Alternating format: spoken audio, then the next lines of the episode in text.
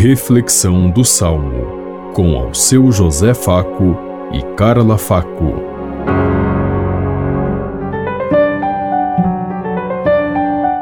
Paz e bem a todos os ouvintes que estão em sintonia conosco neste dia. Hoje a igreja celebra a apresentação do Senhor.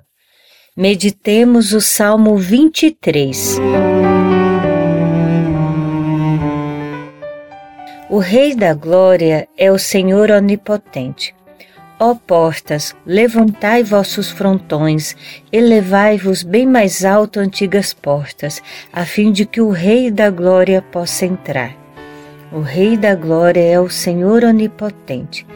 Dizei-nos quem é este Rei da Glória? É o Senhor, o valoroso, o onipotente, o Senhor, o poderoso nas batalhas. O Rei da Glória é o Senhor Onipotente. Ó portas, levantai vossos frontões, elevai-vos bem mais alto, antigas portas, a fim de que o Rei da Glória possa entrar. O Rei da Glória é o Senhor Onipotente. Dizei-nos quem é este Rei da Glória? O Rei da Glória é o Senhor Onipotente. O Rei da Glória é o Senhor Deus do universo. O Rei da Glória é o Senhor Onipotente.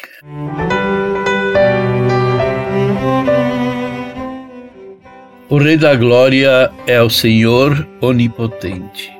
Deus, em sua infinita bondade, enviou seu Filho Jesus Cristo para nos resgatar, para nos redimir, para realizar o projeto do Pai, visto que a humanidade sempre se afastou de Deus. E hoje nós recordamos a apresentação de Jesus no templo.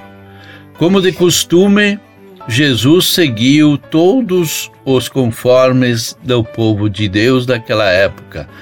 Aos oito dias foi apresentado no templo para ser consagrado a Deus, como era de costume com todos os primogênitos.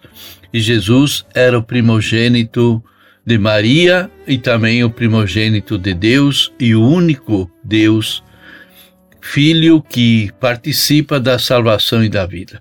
Então, como nós vimos, ele foi apresentado e cada um de nós deve sempre se apresentar no templo para fazer parte do projeto de Deus.